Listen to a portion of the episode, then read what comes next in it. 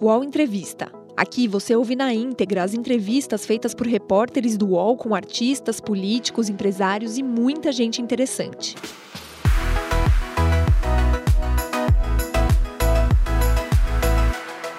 Olá, bem-vinda e bem-vindo a mais uma edição do UOL Entrevista. Meu nome é Diogo Schelp, sou colunista do UOL e comentarista do podcast Baixo Clero. Neste programa que está sendo gravado ao vivo, com transmissão pela home do UOL e pelos canais do UOL no YouTube, no Facebook e no Twitter. A colunista do UOL em Brasília, Constança Rezende, e eu vamos entrevistar Fernando Haddad, professor da USP e do INSPER, ex-candidato presidencial e ex-prefeito de São Paulo pelo PT. Fernando Haddad, muito obrigado por aceitar o nosso convite para essa conversa. Muito boa tarde, um prazer enorme estar com vocês. É, a primeira pergunta é um assunto quentíssimo. Alguns analistas avaliam que o inquérito sobre fake news no STF que tem entre os investigados pessoas muito próximas do presidente Jair Bolsonaro é inconstitucional. O senhor concorda com isso? Absolutamente. O Supremo faz bem em se defender. Se um poder da República não pudesse se defender, né, sobretudo de agressões cuja autoria está sendo apurada, né, diga-se de passagem, eu até acho estranho alguém do executivo reclamar de uma investigação de fake news. Dá a impressão que a carapuça está servindo. Então, os poderes da República têm, pela Constituição, e no caso, o regimento interno do Supremo, ele foi recepcionado pela Constituição de 88, então ele é lei, né? lei federal. Ele dá prerrogativas ao presidente da Casa instaurar um inquérito quando a instituição ou um dos seus membros está sendo caluniado, injuriado, difamado, mesmo que pelas redes sociais, que é o instrumento atual por meio do qual essas pessoas agridem autoridades constituídas, né? que não têm mandato, né? que, que foram escolhidas pelo Senado para comporem o, a Suprema Corte do país. Então, ela é absolutamente constitucional. Aliás, o atual ministro da Justiça, que substituiu o Sérgio Moro né, é, recentemente, ele era o advogado-geral da União, quando o inquérito foi instaurado. Então, o próprio ministro do Bolsonaro, que aceitou substituir o Sérgio Moro nas condições conhecidas, ele próprio reconheceu que o Supremo tem o, poder, dever de investigar crimes cometidos contra os seus membros. Eu queria também fazer um adendo. O senhor também disse recentemente que considerava que ninguém deveria ser injustiçado nem mesmo Bolsonaro. O senhor estava se referindo ao inquérito. Eu quero saber o que, o senhor quis dizer com isso. O senhor achou que alguma medida é, tomada dentro desse inquérito ou a forma que ele foi conduzida provocou alguma injustiça? O que eu quero dizer é que eu, como todo cidadão brasileiro, é, desejo o fortalecimento das instituições de combate à corrupção, de combate a qualquer tipo de crime. Mas eu, como qualquer cidadão brasileiro, não desejo que essas instituições sejam utilizadas para fazer política partidária. Nós devemos separar uma coisa da outra. Então, é óbvio que ninguém pode concordar com nenhum tipo é, de desvio, de crime contra o interesse público. Contudo, isso tem que ser feito com muita sobriedade, com muita maturidade, para a gente evitar os erros do passado. Nós vimos aí o The Intercept Brasil é, divulgar uma série de mensagens de membros do Ministério Público e do Poder Judiciário fazendo política, usando os seus cargos para fazer política. E eu não desejo isso nem para os meus adversários políticos, porque eu não desejo para mim. Né? Você não pode instrumentalizar a Polícia Federal e o Ministério Público com fins escusos, com fins partidários. São instituições que devem servir ao país. São instituições que devem servir ao interesse nacional, que está acima do interesse partidário de quem quer que seja. Portanto, tá eu sou se... contra. Pois não. Uhum. Não, desculpa, o senhor está se referindo às mensagens do Intercept que foram divulgadas no ano passado, é, de troca de mensagem entre o ex-ministro Sérgio Moro e, e, e, procuradores da República, é isso? Exatamente, em que o uhum. juiz dizia: olha, troca o procurador porque o procurador é, é fraco. Não investigue Fulano porque Fulano é um apoiador da operação, eu não quero que investigue ele. é, é, arrola tal testemunha porque tal testemunha tem informações que podem ser úteis. úteis. O, o, o juiz não pode fazer isso, em hipótese nenhuma. E nem o promotor escolher quem vai fazer, quem não vai fazer delação. Então, houve ali uma instrumentalização política com fins partidários né, que acabou favorecendo o Bolsonaro na corrida presidencial. E isso não deve ser feito para nenhum dos dois lados. Não interessa a democracia esse tipo de utilização das instituições. O senhor acha é... que o inquérito das fake news pode esbarrar em, em algum limite ultrapassado? Que o senhor está fazendo essa, essa, essa interpretação com as questões das mensagens do, do Intercept? Você acha que o inquérito do Alexandre de Moraes também pode ultrapassar essa fronteira? Não, o que eu fiz referência na entrevista que você se refere é que eu não desejo né, que nenhuma instituição da República seja usada com fins partidários, contra quem quer que seja, contra um integrante do governo Bolsonaro ou contra alguém da oposição. Isso não deve acontecer. Para a gente fortalecer a República, nós temos que aplicar a lei ao caso individual e não ficar fazendo política com o Ministério Público e com a Polícia Federal. Então, eu fico sempre muito preocupado com a má utilização das instituições. As instituições acha... têm que ser fortalecidas e elas próprias devem se resguardar do uso político que podem fazer delas. O senhor acha que as, as operações da Polícia Federal, que é, investiga desvios é, no Rio de Janeiro, por exemplo, relacionados a compras é, na, no contexto da pandemia, e hoje também em outros estados, no Pará e assim por diante, essas operações podem estar sendo instrumentalizadas politicamente pelo governo ou por algum outro grupo político? Bom, se você me perguntar se eu confio no Bolsonaro, eu vou te dizer que não.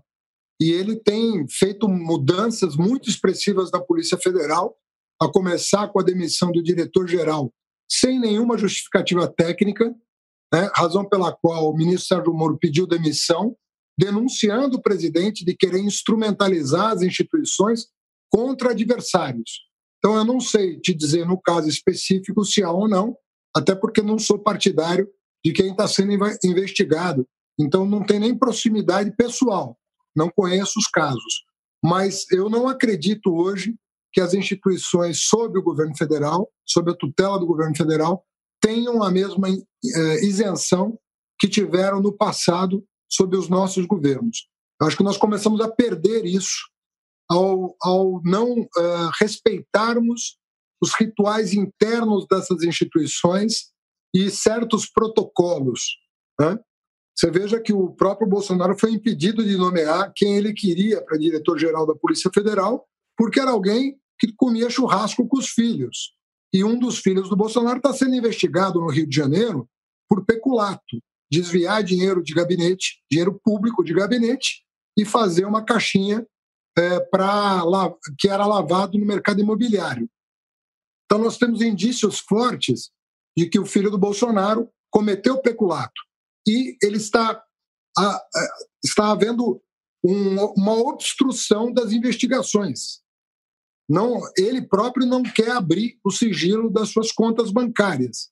Eu me pergunto por que, que alguém teme abrir o seu sigilo bancário. Assim como você não deve temer, como eu não temo, acho que muito menos um, uma pessoa que está no exercício de um mandato. Quem é político tem a obrigação de abrir o seu sigilo quando há desconfiança sobre a sua conduta. Prefeito, o senhor citou agora a questão da interferência da, do presidente Jair Bolsonaro, possível interferência na Polícia Federal. Isso está sendo objeto de um inquérito também aberto, né, também está sendo acompanhado pela Polícia Federal, com as denúncias do ex-ministro Sérgio Moro. É, alguns partidos né, também pediram, sugeriram também a, a, nas investigações que os celulares do presidente Jair Bolsonaro e de alguns deputados aliados né, ao, ao presidente, como a deputada Carla Zambelli, fossem apreendidos.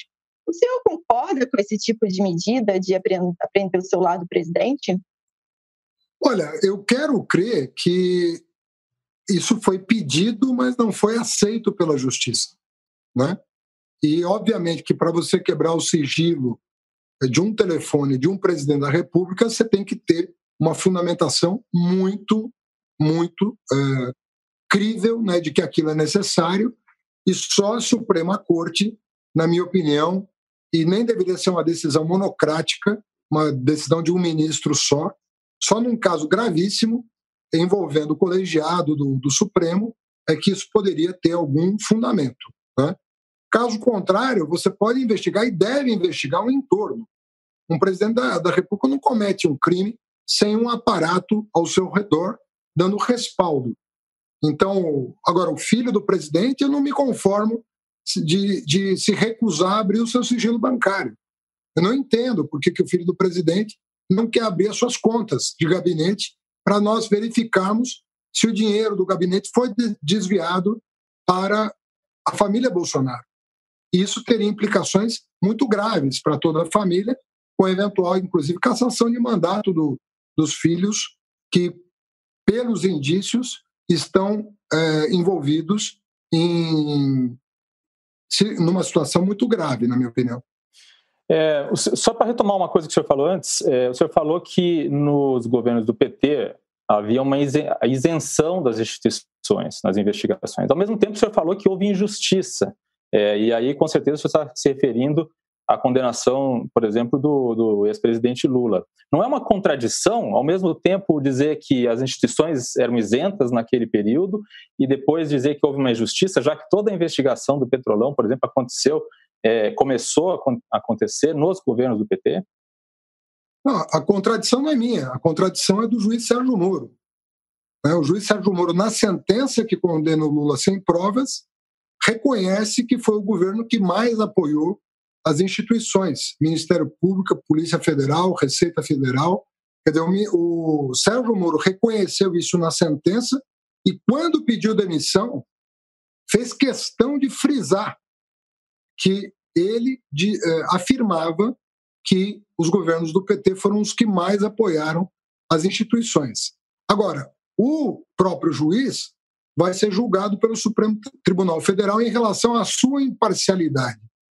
Se ele foi ou não imparcial em relação ao Lula, é o que nós estamos pedindo para que o Supremo julgue. Do meu ponto de vista, ele condenou por critério político. Não havia provas, não há provas no processo, e ele condenou para favorecer uh, o candidato a quem ele decidiu servir e deixar a magistratura. Então, mas ele, mas é, ele não. Que... Uh, desculpa, só, só, ele, não foi, ele não foi o único a, a, a julgar o ex-presidente Lula. O ex-presidente Lula foi condenado também em outro processo por outra juíza. Ele, o ex-presidente Lula também foi condenado em segunda e terceira instância nesse mesmo processo. Quer dizer, há um complô de, de todo o poder judiciário contra o ex-presidente Lula? Olha, depois que você, você. É muito difícil você fazer justiça quando a justiça não toma distância do que. Dos clamores é, que nem, nem sempre são bem conduzidos é, da opinião pública, quando a opinião pública recebe parte da informação. Então é muito difícil você manter a isenção, e eu digo que esse processo não terminou, ele ainda vai ser julgado, enquanto ele não for julgado, é, a sentença não transitou em julgado e, portanto, pode ser revista, de maneira que, enquanto houver recurso, é, nenhuma afirmação como essa pode ser feita em relação à conduta do presidente Lula. No que me diz respeito, como advogado do Lula e como cidadão, eu não consigo enxergar, eu e centenas de juristas do Brasil e do exterior, né, que publicamos a nossa opinião é, em artigos, em capítulos de livro, não conseguimos ver nenhum fundamento na decisão que tirou o presidente Lula da campanha de 2018, campanha que ele liderava com muita folga em relação ao segundo colocado. Constância. É, pre prefeito, eu vou entrar também nesse assunto. É, ontem, numa live também no UOL, a presidente do PT, a Gleisi Hoffmann, ela disse que em 2022 o PT gostaria de ter Lula candidato à presidência. Ela disse que o ex-presidente ele merece ter um julgamento nas urnas. O senhor concorda com essa declaração da, da Glaze? Absolutamente. Eu acho que as autoridades brasileiras deveriam ter levado em conta a recomendação das Nações Unidas, que pediram ao Tribunal Superior Eleitoral que fizesse valer convenção internacional que foi respaldada pelo Congresso Nacional, que daria ao presidente Lula o direito de ser julgado nas urnas, ou seja, de se candidatar, porque o processo estava todo tumultuado, e isso é a ONU reconhecendo. Né? Então, se nós conseguirmos, eu espero que nós consigamos até o final do ano, ter o julgamento do processo que pede a suspensão do juiz Sérgio Moro, o Lula recupera os seus direitos políticos né, e ele vai poder é, decidir, e eu espero que decida é, favoravelmente as, ao pleito do, do PT, é, ser ou não candidato em 2022. O, PT, o senhor acha que o ex-presidente é o melhor quadro do partido atualmente? Lula é o melhor quadro? Olha, você, num momento como esse, você não faz esse tipo de cálculo. Eu acho que é o melhor candidato. Mas mesmo que não fosse, como ele foi, como teve os seus direitos políticos ilegitimamente cassados, né, eu penso que ele, como o maior líder político do país, como o maior, o presidente mais bem avaliado da história do país, né, se o Supremo chegar à conclusão de que houve uma injustiça e promover uma reparação, que na minha opinião é devida, eu penso que ele se torna o candidato favorito em 2022. Se depender de mim como cidadão e como advogado do presidente Lula, isso vai acontecer. E a população é que vai dar último, a última palavra a respeito do grande governo que ele fez.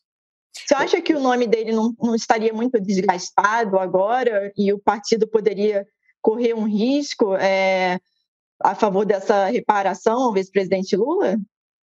Olha, nós, nós, estamos trabalhando. Primeiro que tem dois turnos a eleição de 2022, como teve de 2018. Né?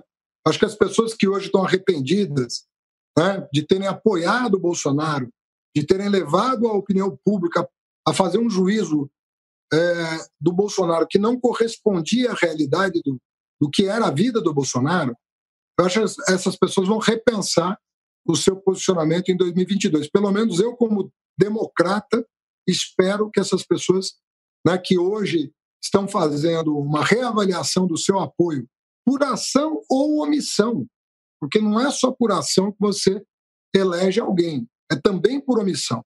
E a classe política, uma parte apoiou o Bolsonaro, outra parte se omitiu no segundo turno, deixando que a situação chegasse a esse ponto.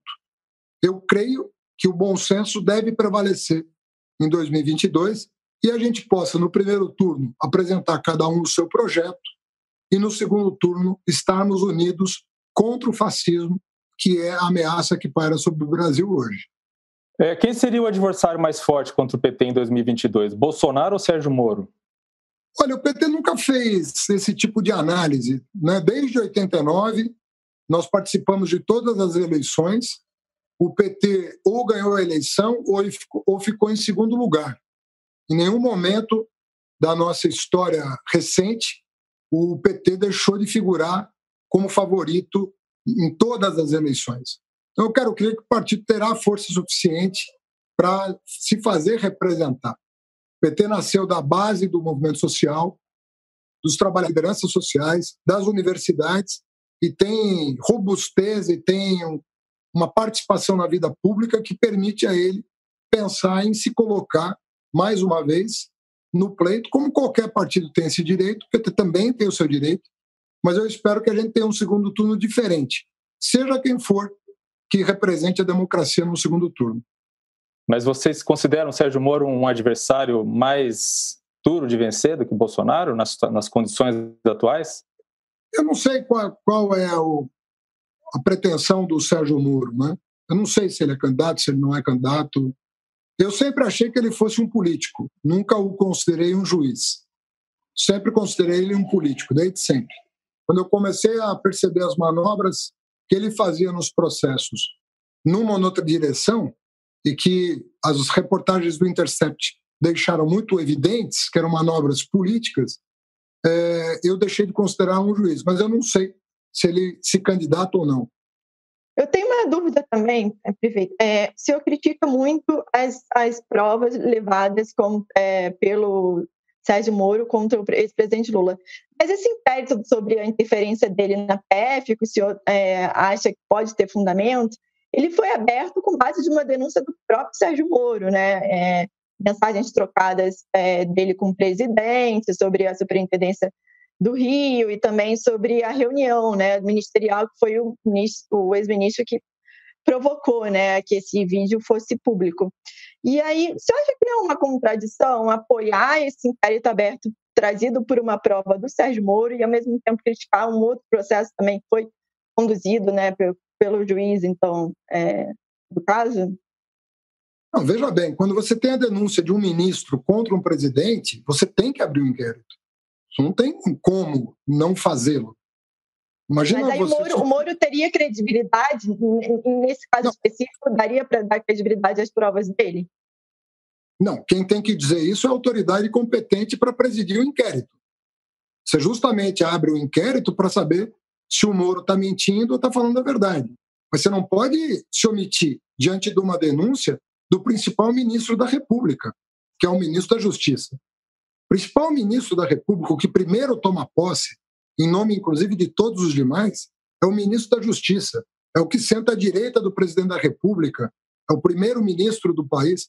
Se esse ministro está acusando o presidente de desvio de função, de é, instrumentalização de uma organização que deveria ser autônoma para investigar, não há como não abrir o, o inquérito. Se esse inquérito vai prosperar ou não, tem lá um, um delegado que vai dizer, olha, não tem fundamento ou tem fundamento. Mas é incontornável abrir a investigação, porque a denúncia é de alguém de dentro do governo. Se fosse qualquer outra pessoa, teria que ser aberto o inquérito, não importa quem. A denúncia partiu de um membro do governo.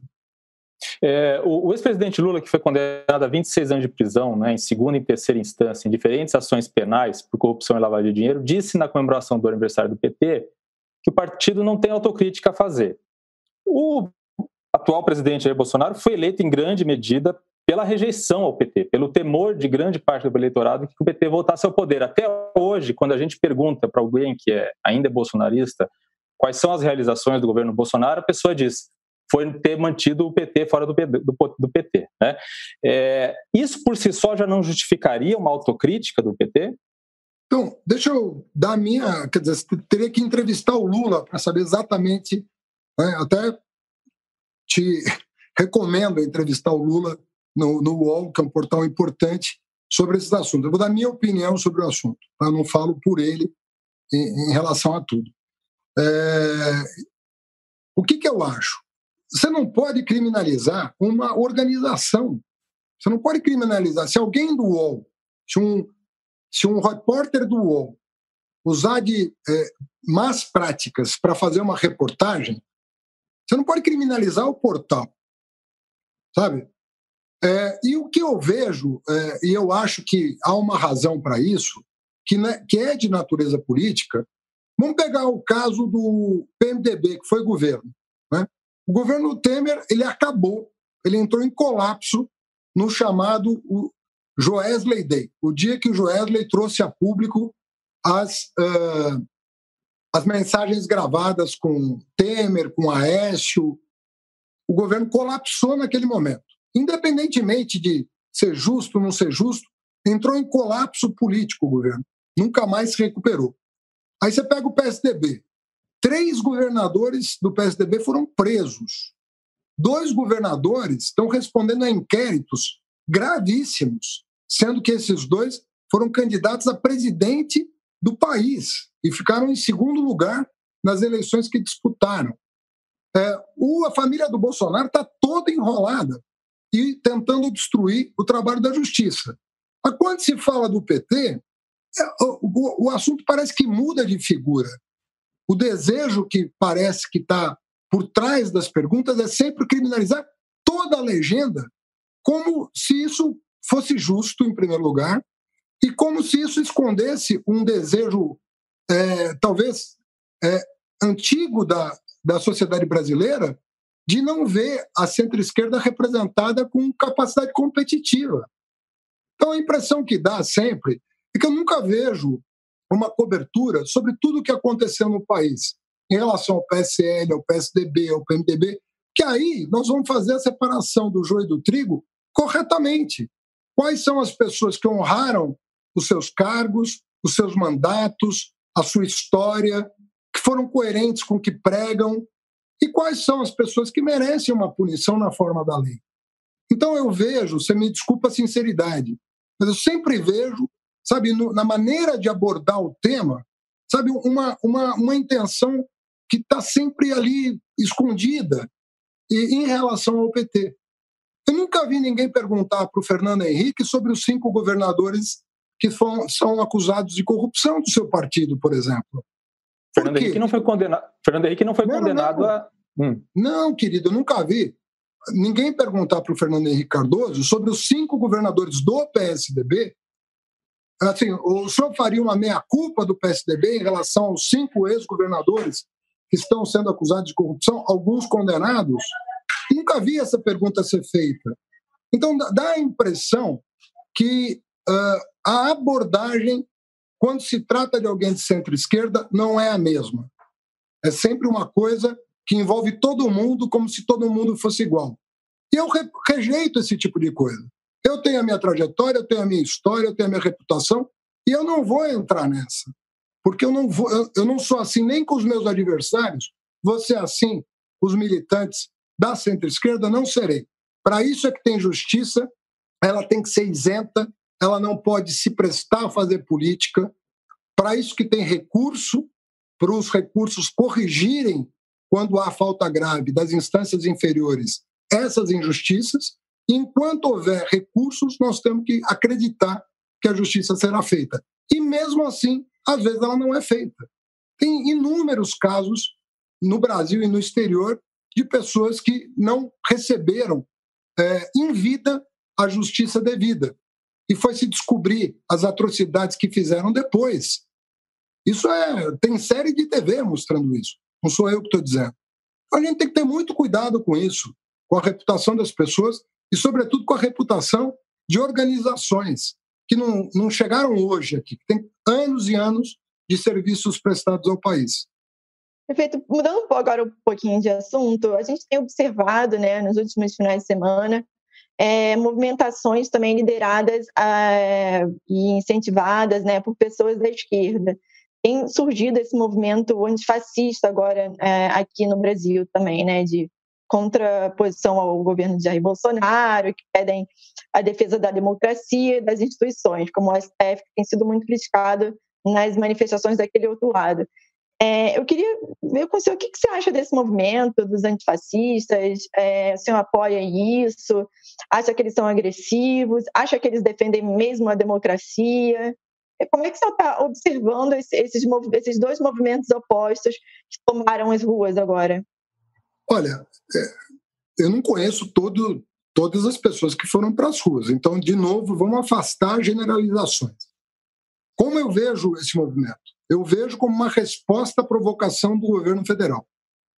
O governo federal tem ido, membros do governo federal, inclusive militares bolsonaristas, antidemocráticos, tem ido às ruas com o presidente todo final de semana, agredir as instituições e ameaçar a opinião pública, inclusive ameaçar a imprensa. Nem o trabalho da imprensa tem podido está, está sendo feito com liberdade. Vocês tiveram que cancelar a cobertura ali na frente do palácio porque os bolsonaristas insuflavam aquela, aquele pequeno curral eleitoral ali, insuflavam a, a, a violência contra os jornalistas. Então, nós não estamos num ambiente normal. Nós estamos num ambiente em que as instituições estão sendo ameaçadas, a máquina de, a máquina de fake news do bolsonarismo não para, né, não para de caluniar, de difamar as pessoas para dar sustentação para o governo.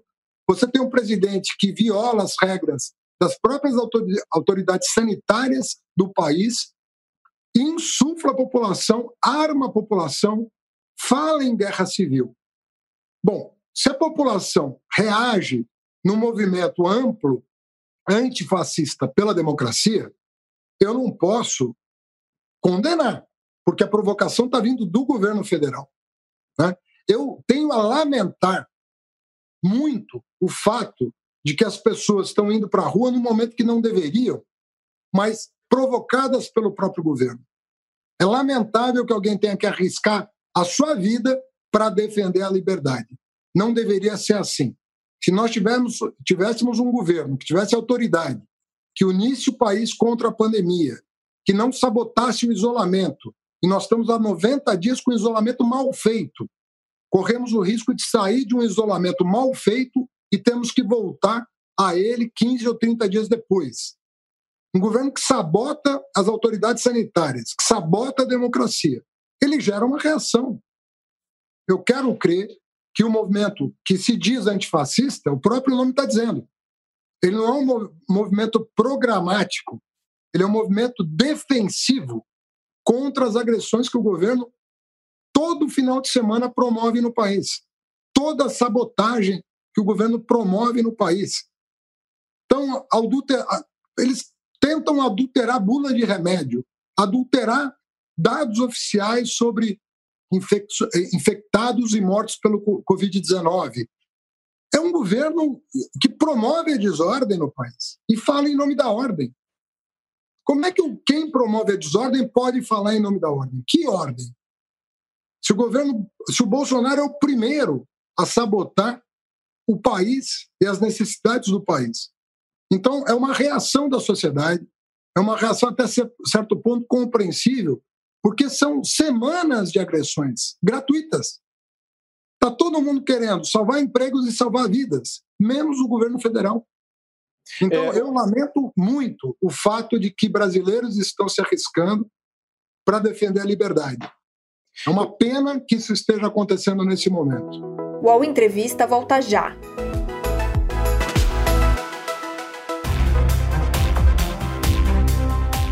Baixo Clero é o podcast de política do UOL.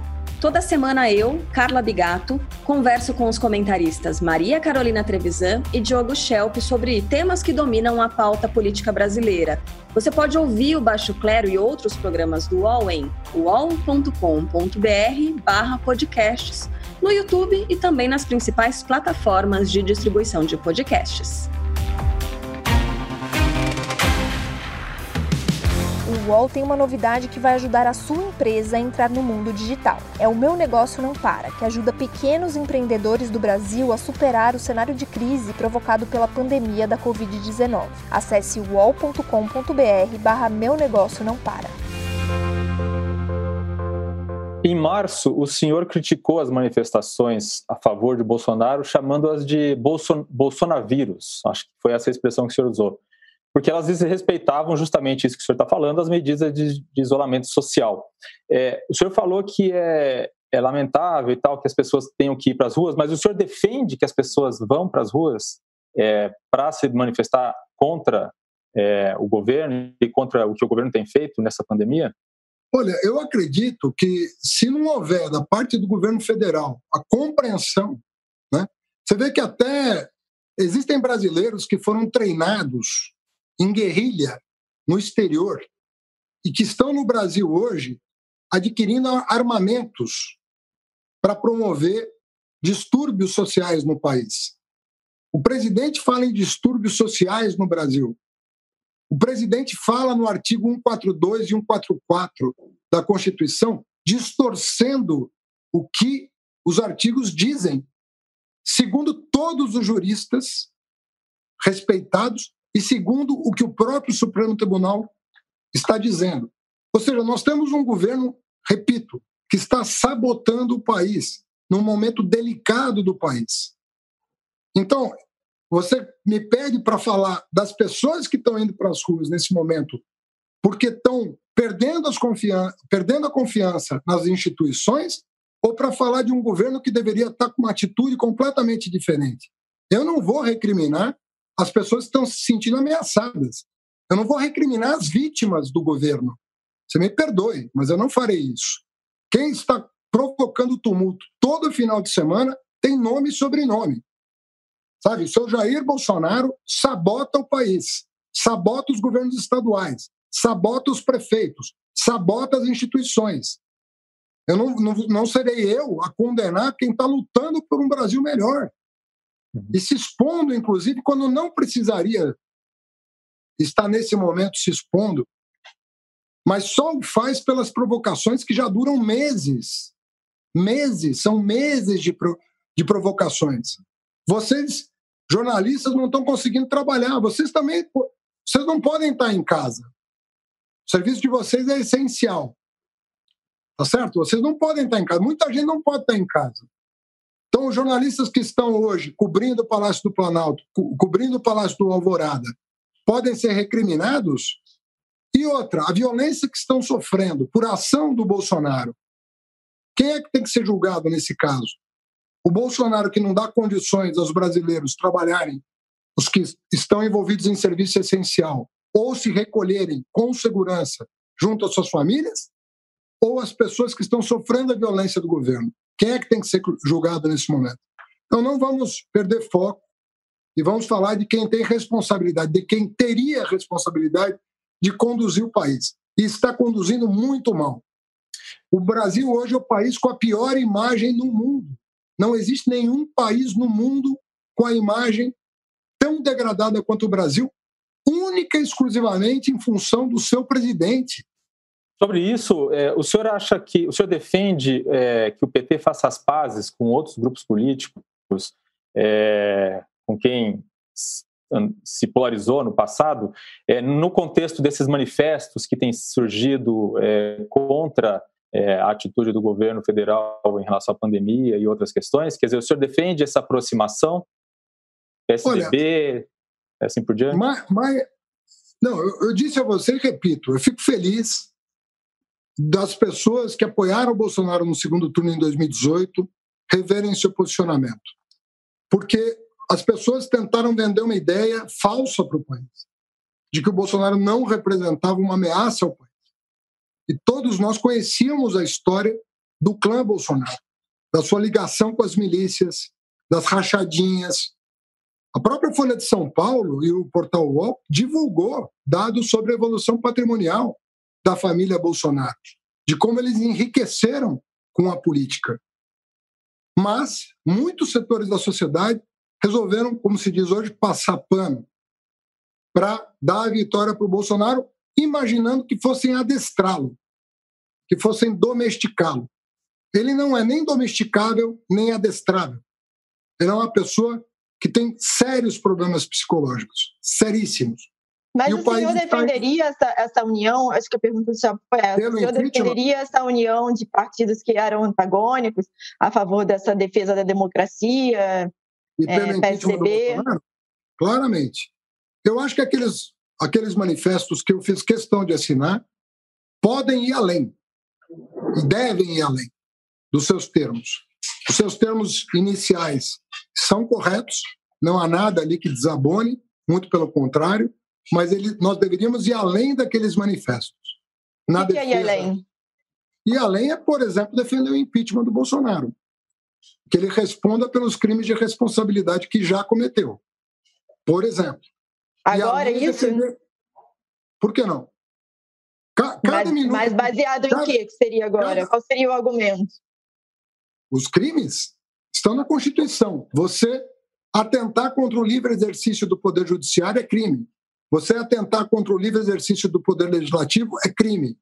Você adulterar dados oficiais para minimizar os riscos de saúde pública que a população corre é crime. Isso tudo está previsto em lei.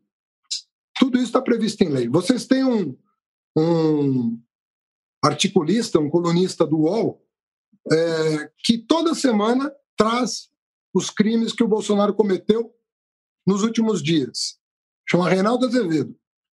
Não tem nenhuma simpatia pelo que ele escreve, mas ele está sendo criterioso, no, arrolando todos os crimes que o Bolsonaro comete. Semanalmente. Só ali já tem um dossiê claríssimo sobre isso. Por que, que o, o PT vacilou ali na, nessa questão de apoiar a, a busca pelo impeachment do Bolsonaro? Quer dizer, quando outros partidos, é, inclusive de centro-esquerda, já estavam se movimentando para é, com processos de impeachment e, e o PT ainda demorou mais. Qual foi a preocupação e o que fez o PT mudar de ideia? A preocupação maior do PT foi com a caracterização do crime de responsabilidade.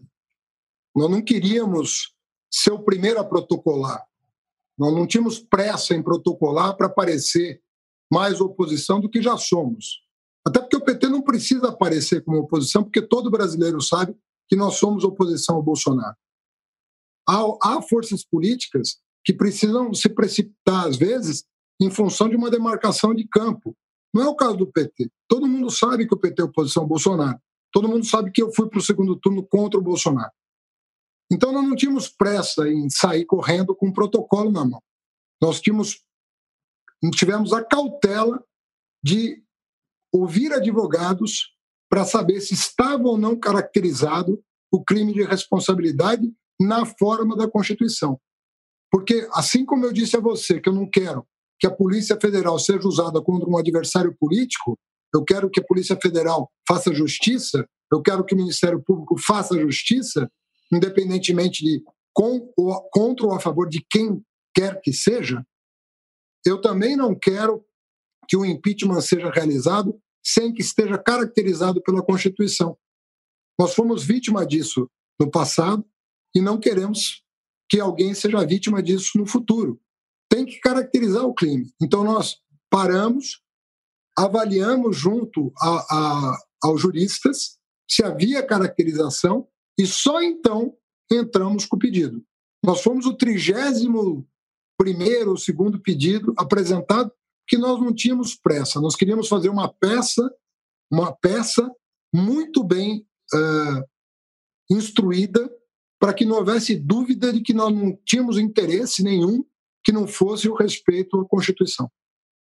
É, prefeito, eu também tenho observado que o senhor tem atuado muito né, em posts no Twitter criticando a gestão da, do Ministério da Saúde do governo, né, principalmente é, da condução do general Eduardo Pazuello.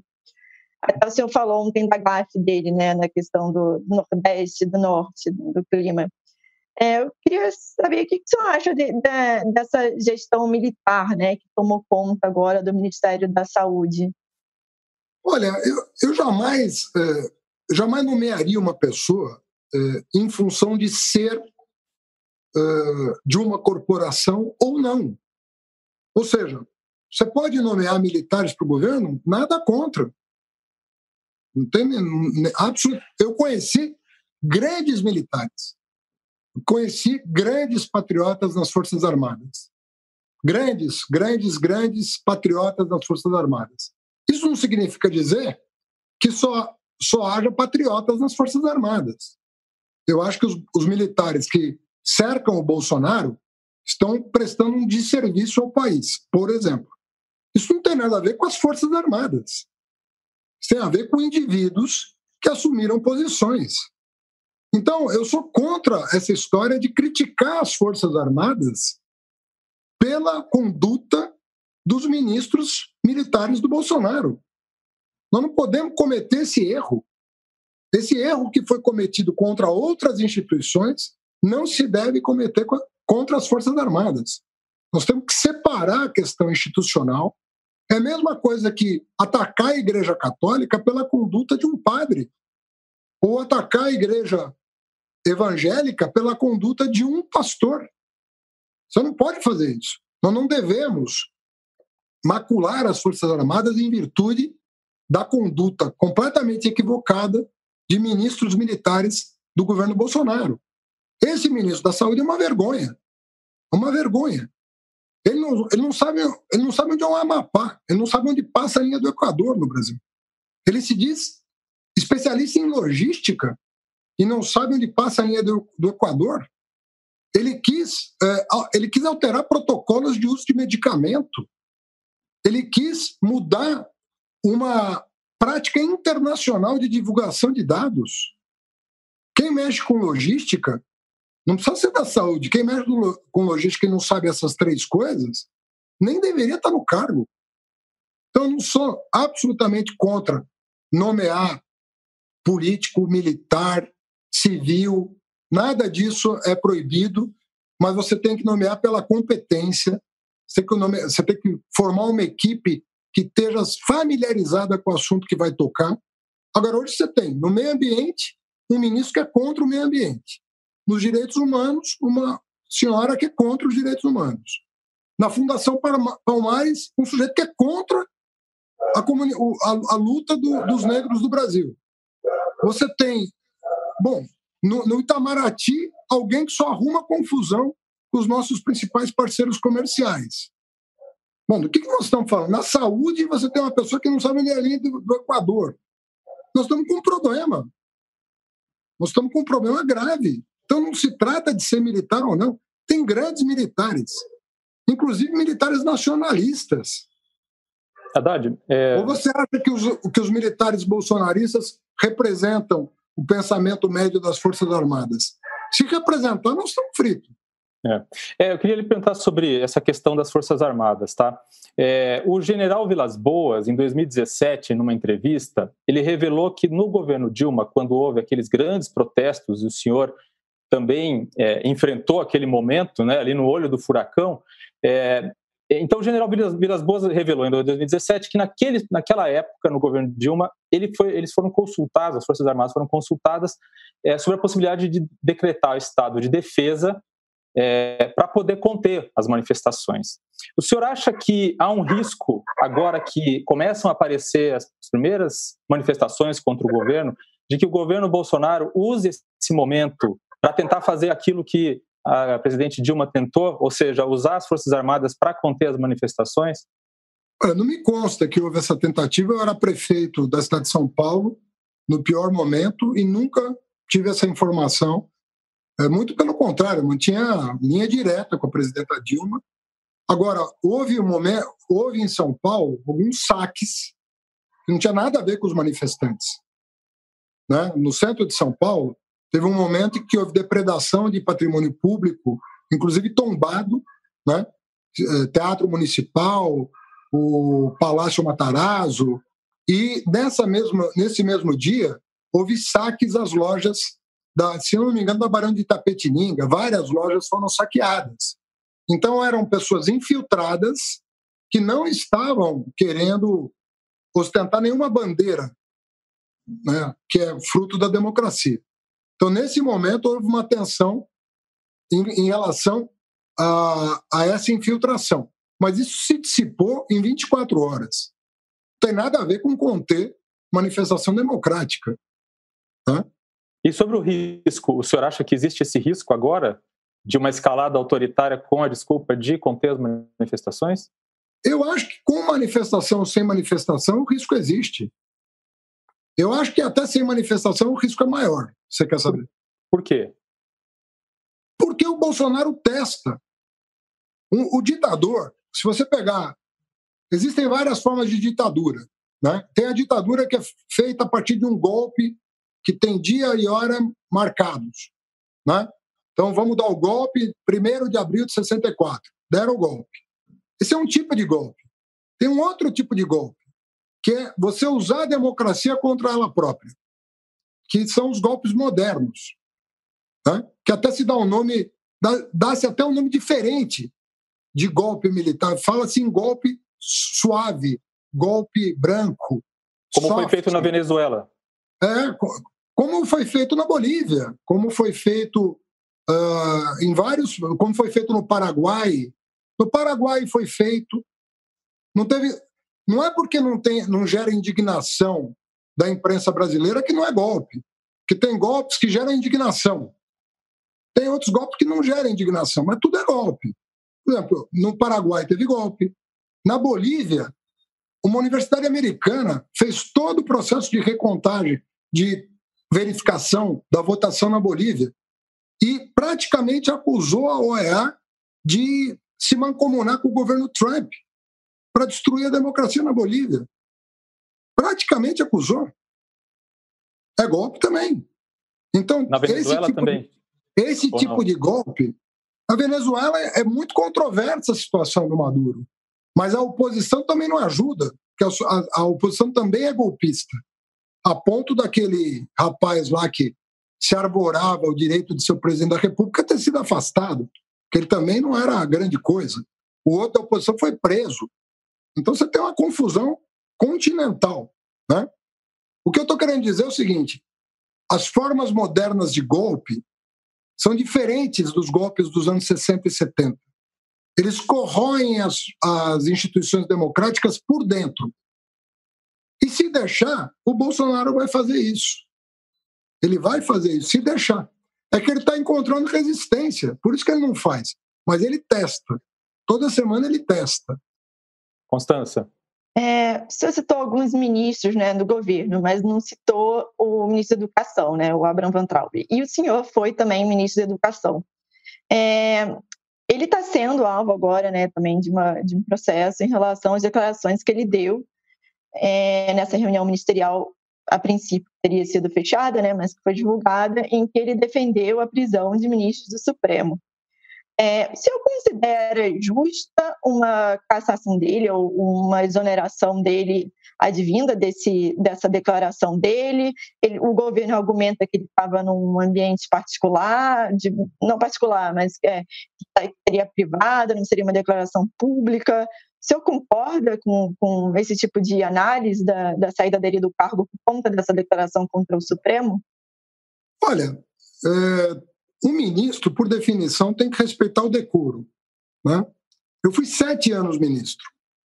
Né? Eu pergunto, quando é que eu faltei com o decoro contra a oposição, contra um jornalista? Quando que eu faltei com o decoro? No exercício do meu cargo. E foram muitos os embates.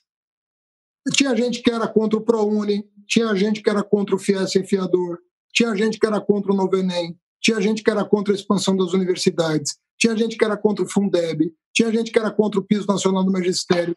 Tudo isso aí envolveu embate. Teve gente que era contra a reforma do sistema S. Tudo isso aí envolveu embates calorosos. Eu nunca faltei, que eu, que eu lembre, eu nunca faltei com o decoro. Porque é um cargo, imagina, ministro da Educação. Não é qualquer coisa. Você tem um orçamento de 100 bilhões de reais. Era 20 quando eu, quando eu cheguei lá, mas deixei com 100. Agora está congelado, mas eu deixei com 100 bilhões. Graças ao presidente Lula, que botou três bolsas família dentro da educação. Muito bem. Uh, decoro não é uma coisa importante para o ministro da Educação? O ministro da Educação pode se referir a, a chefes de outros poderes dessa maneira? Ele pode se comunicar nas redes sociais da maneira como ele se comunica? Fora o péssimo trabalho que está sendo feito. Hoje, Mas foi crime o que ele fez? Se eu considero que foi um crime, foi quebra de decoro que ele fez? Não, acho que foi quebra de decoro.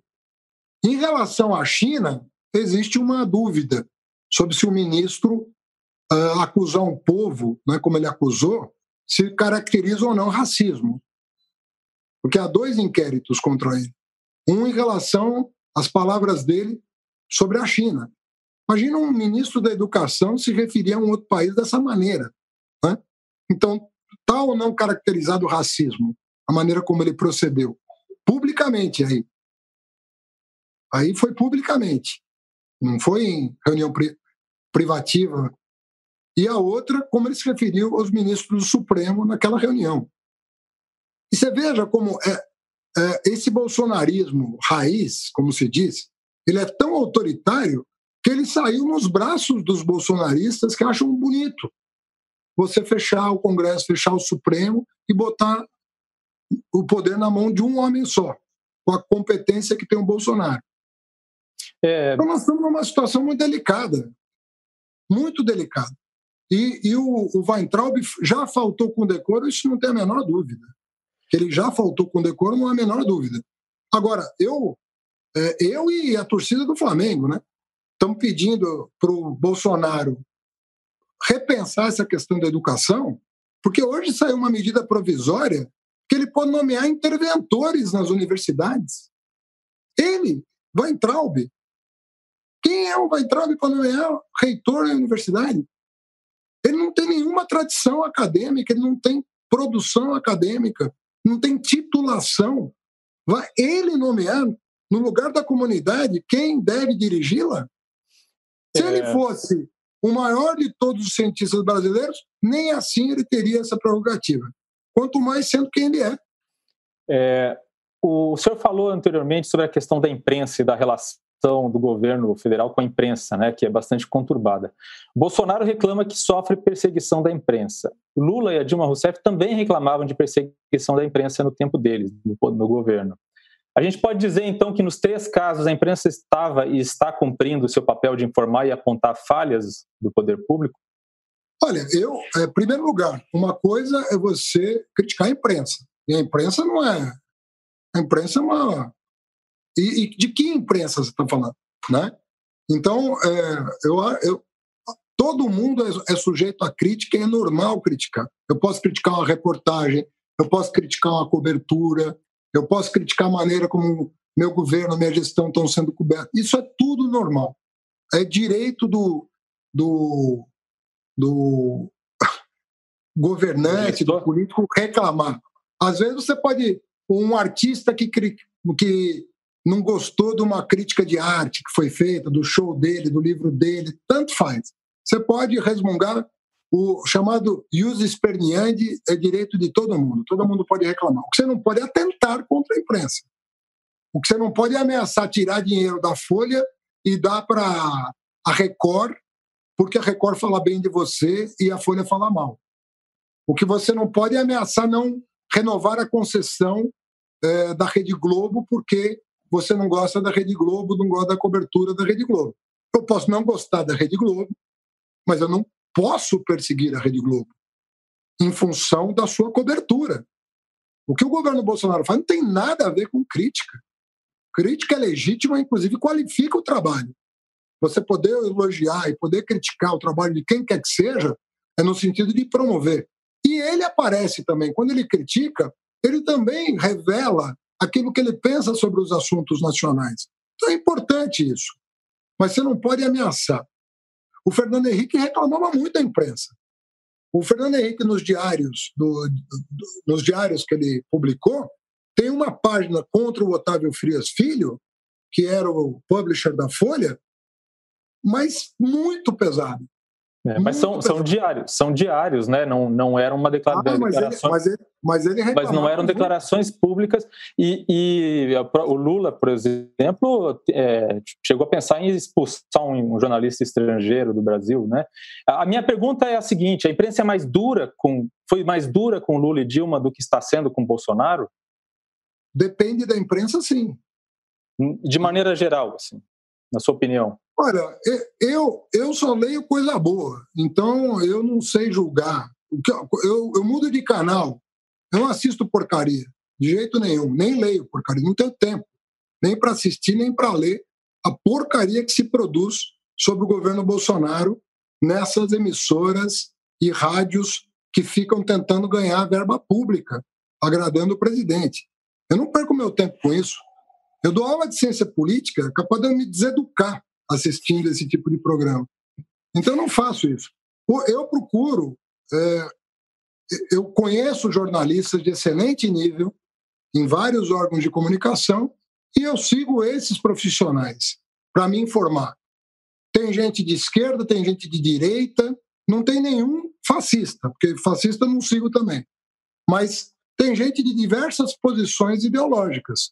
Tem pessoas que são mais de centro-direita, mais de centro-esquerda, mas que no exercício profissional conseguem tomar uma certa distância do objeto e dar uma opinião balizada, fazer uma reportagem equilibrada, muitas vezes crítica, às vezes elogiosa, mas equilibrada. Então eu eu escolho os veículos e os profissionais que eu sei que têm essa capacidade de exercer o verdadeiro jornalismo. Porque assim como um procurador e um delegado pode puxar a sardinha para o lado de um partido ou a brasa para o lado do outro, também o jornalista pode exercer muito mal a profissão. Eu tinha só mais uma pergunta.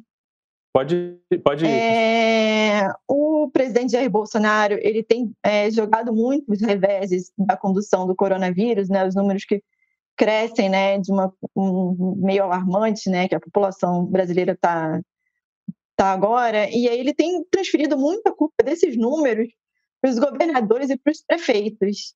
É, o senhor foi prefeito né, de São Paulo. Eu queria saber o que, que, que o senhor está achando da condução, principalmente em São Paulo e também em, em, outras regiões do país, da condução da, do, da doença, e se realmente o presidente está certo em, em transferir esses reveses, botar na conta dos governadores e dos prefeitos esses números. Olha, eu acredito que a coordenação geral do país caberia à presidência da República, que deveria, na primeira hora, estou falando de 120 dias atrás, deveria, na primeira hora, instalar um gabinete de crise, assumir o controle pessoal das ações de governo, apressar as resoluções para sustentar as famílias, os governos eh, estaduais e municipais, garantir que o crédito chegasse à pequena e microempresa para não aumentar o desemprego e, na área da saúde pública, estabelecer protocolos que deixassem claro, por tamanho da cidade, quando era o caso de lockdown, quando era o caso de isolamento total, quando era o caso de isolamento parcial e quando era o caso de relaxamento das ações. Portanto, se você tivesse esse protocolo estabelecido desde sempre, quando começou esse, esse tormento, você faria um procedimento correto, dependendo da região, do país, da cidade considerada, do seu tamanho, etc. E hoje nós estaríamos saindo em segurança do isolamento social. Então, a falta de coordenação federal e até a sabotagem do governo federal em relação ao trabalho que vinha sendo feito por governadores gerou essa situação caótica que ninguém agora sabe como sair. Por quê? Porque a curva não achatou, porque o isolamento foi mal feito, sabotado pelo presidente da República. Então a curva não achatou, mas o país não aguenta mais. Se mantém em quarentena quer voltar às atividades, porque os custos econômicos estão aumentando. Qual é o problema? O problema é que essas curvas vão se cruzar na pior hora. Um aumento dos casos e um relaxamento do isolamento, que era tudo que não podia acontecer. Tudo que não podia acontecer está acontecendo. Então, eu me solidarizo com prefeitos e governadores, independentemente do partido, porque é muito difícil trabalhar assim. Embora eu não concorde com todas as medidas que foram tomadas, é, posso não concordar. Por exemplo, teve várias idas e vindas do governo do município, do governo do estado, que confundiu a opinião pública. Uma hora era rodízio dia sim, dia não, outra hora era bloqueio das marginais, outra hora era uma outra coisa. Eu acho que teve uma, apesar disso, tem uma diferença de caráter na condução da crise. Sabe, não houve má fé da parte de prefeitos e governadores em relação uh, à pandemia, que é o que eu vejo no governo federal. Você acha que Dória tudo. e Covas estão conduzindo bem em São Paulo a situação? Olha, vai depender muito dos próximos capítulos. Por quê? Até agora, até agora. Então, até eu, agora. Eu, eu, me, eu me referi a algumas medidas municipais que, na minha opinião, foram, uh, não foram bem aplicadas. Bloquear as marginais, depois relaxa. Fazer rodízio dia sim, dia não, depois relaxa. Eu, eu acho que teve algumas medidas precipitadas. Mas o que eu quero dizer, que é o mais importante de tudo, é que eu não vi má fé na condução. Eu vi um desejo de acertar. Embora nem sempre tenha acertado, havia o desejo de acertar. Eu não vi isso da parte do governo federal. E isso faz muita diferença numa situação de pandemia. Ok. É, nós estamos chegando ao final do, do, da nossa entrevista. Eu queria fazer uma última pergunta para o senhor. É, temos pouco tempo para a resposta, mas eu acho que não vai ser muito difícil. O senhor falou várias vezes, usou várias vezes o termo fascista e fascismo para se referir ao governo nessa entrevista. É, eu, lhe, eu lhe pergunto o seguinte: o PT já chamou Fernando Henrique de fascista quando Fernando Henrique era presidente em nota oficial do partido. É, Tarso Genro é, já chegou, quando o Serra era candidato, a chamar o Serra de fascista. O, o PT e, e, e, outros grupos políticos, não só da esquerda, não banalizaram o termo a ponto de que agora fica difícil chegar e dizer agora temos um governo fascista? Olha, eu nunca, nunca usei esse termo para me referir a nenhum governante desde a redemocratização, né? e eu não lembro de alguém ter usado no contexto que está sendo usado hoje. Não lembro mesmo, estou sendo muito honesto com você. Eu tenho certeza que nunca usei. Tá?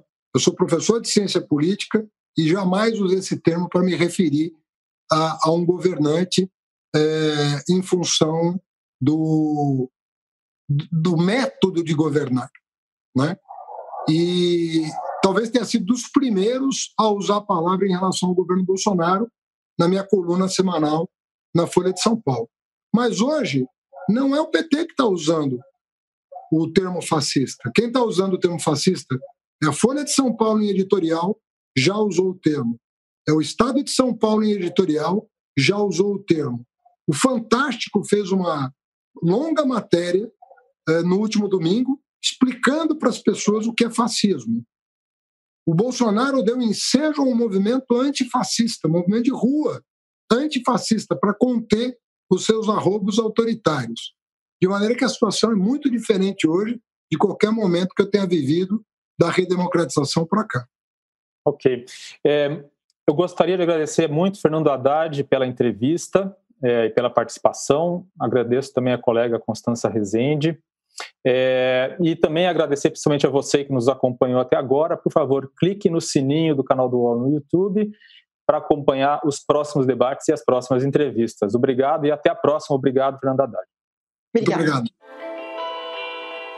O UOL Entrevista tem edição de áudio de Amer Menegassi e coordenação de Diogo Pinheiro.